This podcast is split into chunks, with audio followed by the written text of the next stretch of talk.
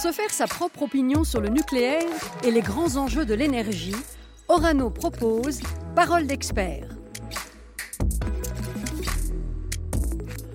Bienvenue à l'écoute de Parole d'expert, les podcasts proposés par Orano. Euh, l'électricité d'origine nucléaire, peu émettrice en carbone, a aussi une autre qualité d'un point de vue environnemental. Elle est produite en France, en partie à partir de matières recyclées.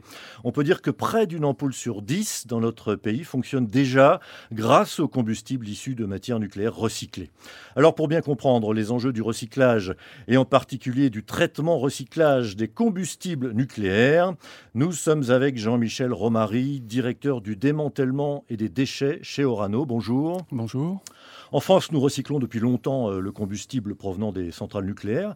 Et Orano est le spécialiste français du recyclage des combustibles dits usés. Euh, en effet, depuis environ 50 ans, euh, Orano a mis en place une filière industrielle avec les procédés adaptés pour recycler les combustibles de ses clients électriciens. Pour cela, Orano s'appuie sur deux bases industrielles, l'une à La Hague, où on entrepose du combustible et on le traite ensuite, et une euh, dans le Gard, à Melox, où on fabrique des assemblages qu'on appelle MOX euh, à partir de la matière qui a été recyclée, notamment le, plutonium. On peut donc dire que Orano et la filière industrielle euh, nucléaire française a été précurseur dans le recyclage et l'économie circulaire des matières. Alors justement, nous sommes euh, aussi avec Stéphanie Kerbar, députée de Seine-Maritime, rapporteure de la loi anti-gaspillage pour une économie circulaire. Bonjour à vous. Bonjour. Euh, de quoi parle-t-on précisément, Stéphanie Kerbar, quand on parle d'économie circulaire hein? On entend euh, dans circulaire le mot circuit, le retour au départ, l'économie de boucle, c'est ça? C'est cela même. En fait, l'économie circulaire est un modèle économique et dont l'objectif est de tendre vers la production de, de biens et de services, et cela de manière c'est-à-dire euh, limiter la production des déchets et le gaspillage des ressources. Et il s'agit euh, de passer d'un modèle, comme vous l'avez dit, linéaire, euh, qui est extraire, fabriquer, consommer, jeter, à un modèle circulaire, où là, on rentre plutôt dans une, optique de réduire l'utilisation des ressources, réutiliser les produits, les recycler. Et les déchets doivent absolument être réemployés ou devenir des matières premières pour pouvoir former cette, cette boucle. Et l'économie circulaire est l'une des réponses aux grands enjeux environnementaux du, du 21e siècle. C'est la, la, raréfaction en fait des ressources naturelles et la décarbonation de nos activités. Euh, il faut absolument, enfin tous les secteurs sont, sont concernés euh, aujourd'hui et nous devons transformer notre économie afin qu'elle soit plus vertueuse et qu'elle n'implique pas l'épuisement des, des ressources naturelles. Mais dans la loi qui étend l'obligation de recyclage à, toutes les filières euh, de recyclage ou d'élimination des produits en, fin de vie. Euh, vous n'avez pas intégré la filière nucléaire. Pourquoi? En effet, dans la loi, nous avons créé ce que l'on appelle les filières à responsabilité élargie des producteurs, les filières REP. Et ce sont des filières où les producteurs sont responsables de la fin de vie de, leurs produits. Ce sont par exemple les emballages ménagers, les appareils électriques et électroniques. Nous avons doublé le nombre de ces filières avec la création, par exemple, d'une filière pour les mégots, les déchets du bâtiment, les jouets, etc.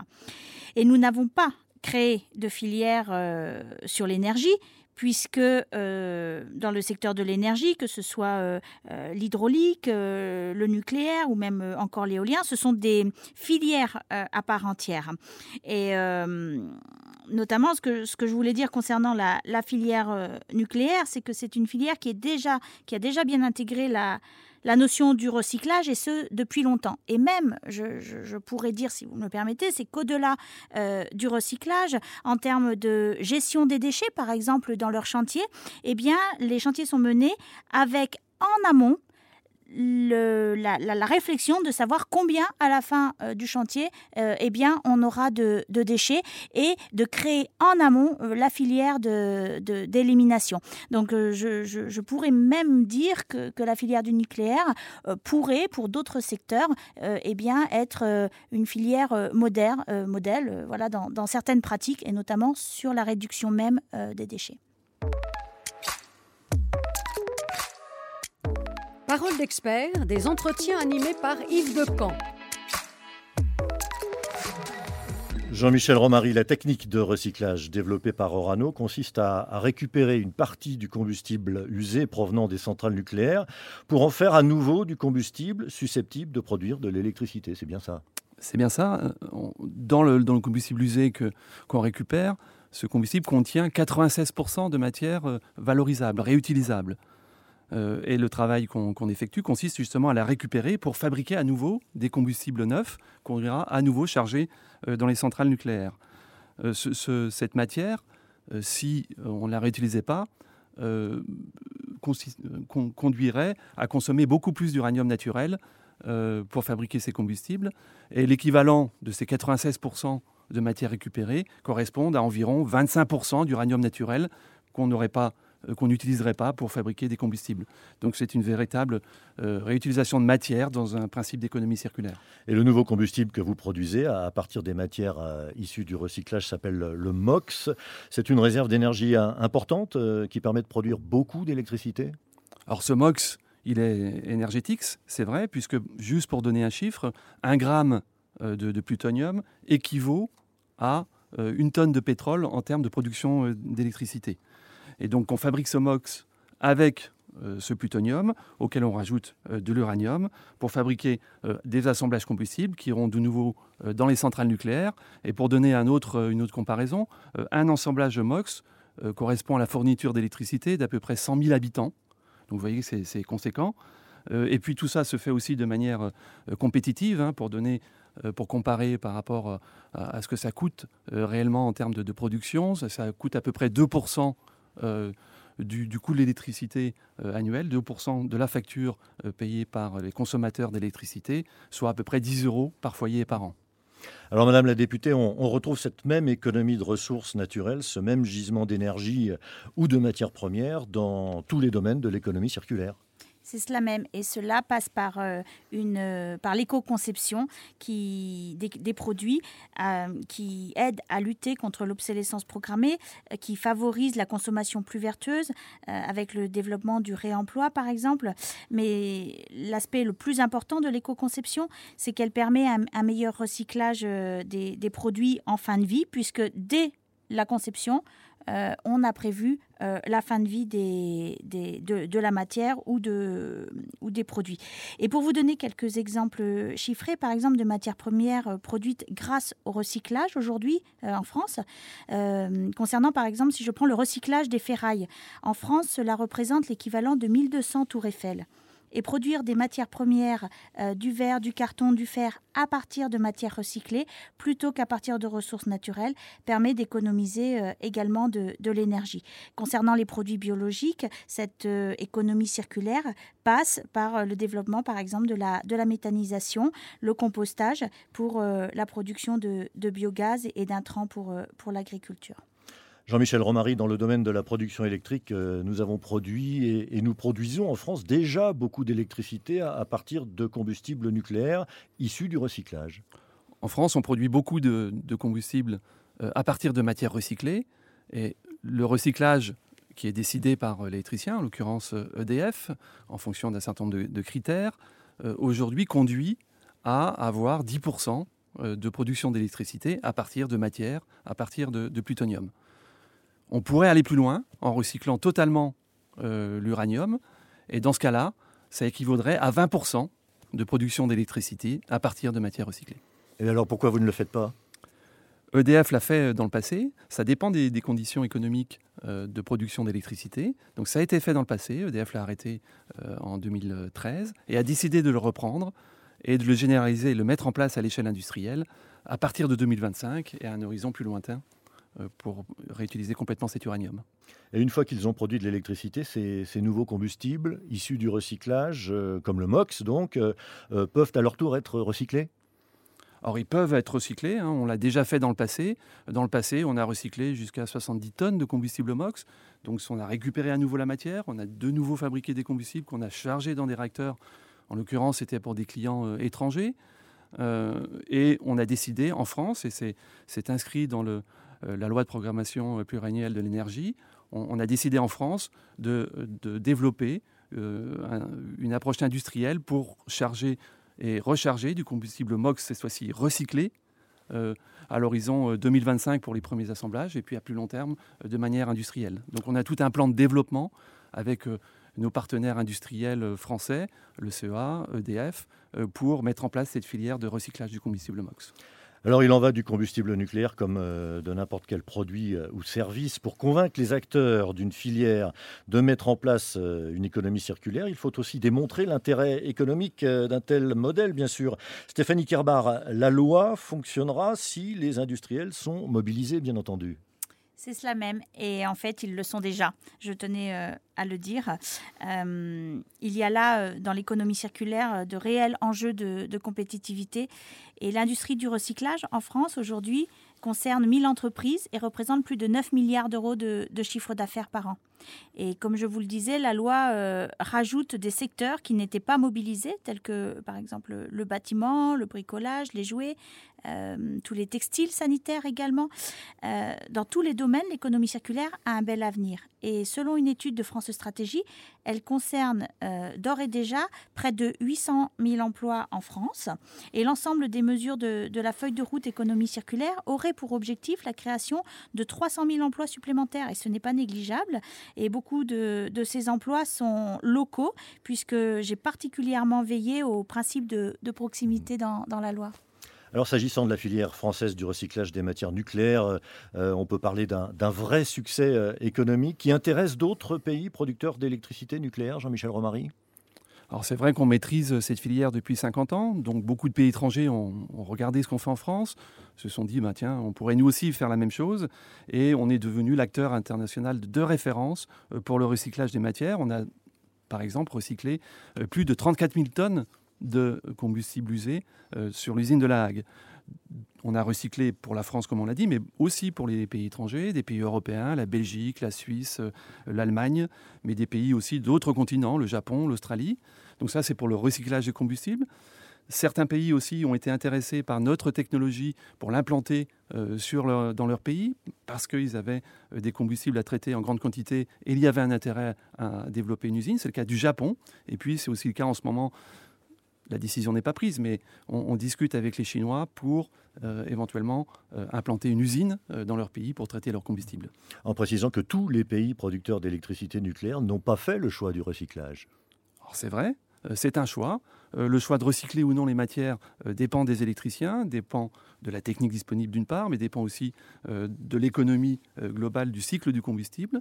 Certains pays ont choisi de recycler, d'autres pays ont choisi de ne pas recycler. C'est l'exemple en, Europe de la Suède ou de la Finlande, hein, qui ont des petites quantités de combustible et, qui peuvent se permettre d'entreposer ce combustible dans l'attente de, trouver une solution de stockage. euh, qui sont en train de développer. C'est le cas aussi, un autre exemple, des États-Unis qui n'ont pas fait ce choix. Eux, c'est un peu plus compliqué. Ils ont désormais des grandes masses, des grandes quantités de combustible qu'il va falloir entreposer. Euh, ce qu'ils font dans l'attente d'une définition de stockage. Aujourd'hui, ils n'ont pas cette solution. Euh, je pense que le fonctionnement en France et au-delà de l'économie circulaire est aussi responsable dans le sens où on a traité et recyclé nos combustibles et ça évite de reporter sur les générations futures le, choix de traitement et de solutions pour les combustibles usés. Alors pour revenir à, l'économie circulaire de façon plus générale, euh, euh, Madame la députée, que, va changer la loi pour euh, l'avenir? Car il y a en France, vous l'avez dit, beaucoup de filières performantes et avec le même esprit pionnier qui pratiquent déjà cette économie circulaire. Est-ce que la loi de février dernier permet vraiment de, changer d'échelle? Et comment se mesureront les progrès? À quelle échéance et avec quel contrôle? Alors, je ne vais pas détailler les, 130 euh, articles de la loi, mais évidemment que nous allons changer d'échelle et transformer euh, profondément notre, notre économie pour qu'elle soit euh, plus circulaire, comme nous l'avons dit précédemment.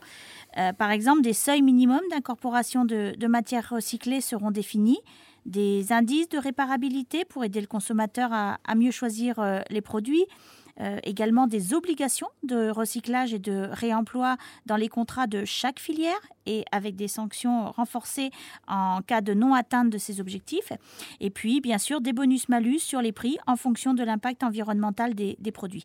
Et tout cela va progressivement se mettre en place donc entre aujourd'hui et 2024. Euh, L'ADEME joue un grand rôle euh, aux côtés des services ministériels et elle assurera le suivi de ces filières. Et dans le cadre de, de la loi économie circulaire, nous lui en avons donné les moyens. S'agissant du nucléaire, euh, nous nous sommes intéressés tout à l'heure aux 96% de la matière nucléaire euh, que vous arrivez à, recycler, euh, Jean-Michel Romary. Mais que deviennent les, 4% restants? C'est ce qu'on appelle les, déchets de haute activité à vie longue. C'est vrai qu'il faut aussi parler des, déchets. si on ne recyclait pas, le combustible lui-même devient un déchet. En France, ce n'est pas le choix qu'on a fait. On a fait le choix de, recycler, ce qui permet déjà, on, a parlé beaucoup de la valorisation de la matière, mais qui permet déjà de, réduire le volume des déchets ultimes. Euh, le recyclage permet de réduire d'un facteur 5 euh, ces déchets. Euh, ensuite, d'un point de vue conditionnement de ces déchets, Orano a développé un procédé dit de vitrification qui permet de conditionner ces déchets et de piéger ces déchets dans une matrice sûre très stable, stable sur le long terme, stable sur des centaines de milliers d'années, et ce qui permet d'avoir une, une, visibilité sur le long terme du comportement euh, des déchets qu'on va produire. Actuellement, ces déchets sont entreposés, vitrifiés, sont entreposés à la Hague dans l'attente d'un stockage de long terme qui se fera en couche euh, géologique. Euh, c'est entreposé dans des halls d'entreposage sur lesquels l'homme peut accéder, hein, c'est tout à fait accessible. Euh, on peut aller regarder, vérifier tout ce qui se passe euh, en rentrant dans ces zones euh, sans protection particulière, d'une part. Et puis d'autre part, en termes de volume, c'est également gérable, on va dire, hein, pour juste donner un chiffre. la production en France de 40 ans d'électricité nucléaire a généré l'équivalent d'une piscine olympique de déchets vitrifiés. vous voyez que c'est quelque chose qu'on peut tout à fait appréhender et gérer. Limiter les, déchets ultimes, euh, Stéphanie Kerbar, c'est aussi l'une des principales motivations euh, de tous les domaines de l'économie circulaire. C'est exact, avec l'économie de, ressources naturelles, une meilleure gestion des déchets, qui est un autre enjeu majeur de l'économie euh, circulaire. Le marché du recyclage en France, c'est cette année, chaque année, pardon, plus de 100 millions de tonnes de matières collectées valorisés et qui ne sont plus traités comme des déchets, qui ne sont plus considérés comme des déchets. Nous avons deux enjeux euh, majeurs. Mieux collecter ces déchets en simplifiant les gestes de tri, par exemple, euh, et mieux gérer ces déchets en investissant dans la recherche et le développement pour trouver des débouchés à toutes les matières qu'on ne peut pas recycler aujourd'hui. Je pense par exemple au plastique sur le process de dépolymérisation. Et nous devons respecter la hiérarchie des, modes de traitement des, déchets et limiter la, valorisation euh, énergétique ou encore l'enfouissement. Donc quand on parle de respecter la, hiérarchie des modes de traitement euh, des déchets, eh bien c'est de d'abord passer par de la réutilisation, du recyclage, de la valorisation thermique et puis ensuite seulement en dernière étape euh, l'enfouissement. Et puis on a parlé des, producteurs qui sont mis à contribution, mais est-ce qu'on peut aller euh, plus loin dans un cadre législatif qui serait plus contraignant, par exemple, pour les producteurs Et surtout, est-ce qu'on pourrait mobiliser ou inciter un peu plus les consommateurs? Eh bien, le principe du producteur-recycleur comme euh, le principe de pollueur-payeur est ce qui guide l'ensemble des actions en matière d'économie circulaire. Mais la mobilisation des consommateurs est aussi indispensable effectivement pour euh, tirer le marché des produits recyclés et nous devons favoriser donc les produits responsables dans nos actes d'achat. Nous sommes également euh, consommateurs et pour nous, on doit inciter à le, à le devenir davantage et nous avons mis en place donc par exemple l'indice de réparabilité mais également un affichage social et environnemental dans le, dans le textile, l'affichage du bonus-malus environnemental, la simplification du geste de tri, le développement des poubelles de tri dans les espaces publics, l'installation de, fontaines à eau, notamment pour le consommateur, pour euh, utiliser euh, les gourdes et plus de, bouteilles. Bref, c'est un ensemble de mesures pour accompagner au mieux le consommateur. Jean-Michel Romary, pour conclure, euh, l'industrie nucléaire n'a pas de lien direct avec les consommateurs, bien entendu, mais elle a le souci de son image, notamment donc sur cette question du recyclage des matières nucléaires qui va continuer à se développer. J'imagine, la recherche se poursuit. La recherche se poursuit, ça va bien au-delà de l'image. Hein. Les matières qu'on réutilise ont déjà un intérêt pour la production d'électricité, euh, on l'a dit, mais ça aussi, et on, le constate, hein, la recherche fait partie de notre ADN, on, développe de nouvelles technologies. Euh, la recherche qu'on fait aujourd'hui peut s'adresser à d'autres domaines comme le, médical, où on peut développer à partir des radioéléments qu'on récupère des solutions ciblées de, traitement thérapeutique de, certains cancers, ou le spatial, où on peut utiliser la matière pour euh, euh, générer de l'énergie sur de très longues durées euh, dans des endroits qui ne sont pas accessibles à l'homme. Jean-Michel Romary, directeur du démantèlement et des déchets à Orano, et Stéphanie Kerbar, députée de Seine-Maritime, rapporteur de la loi anti-gaspillage et pour l'économie circulaire. Merci à vous. D'autres podcasts, Paroles d'experts, consacrés à la filière nucléaire, sont disponibles sur orano.group. Et pour tout savoir sur la loi euh, économie circulaire, on peut aller sur legifrance.gouv.fr.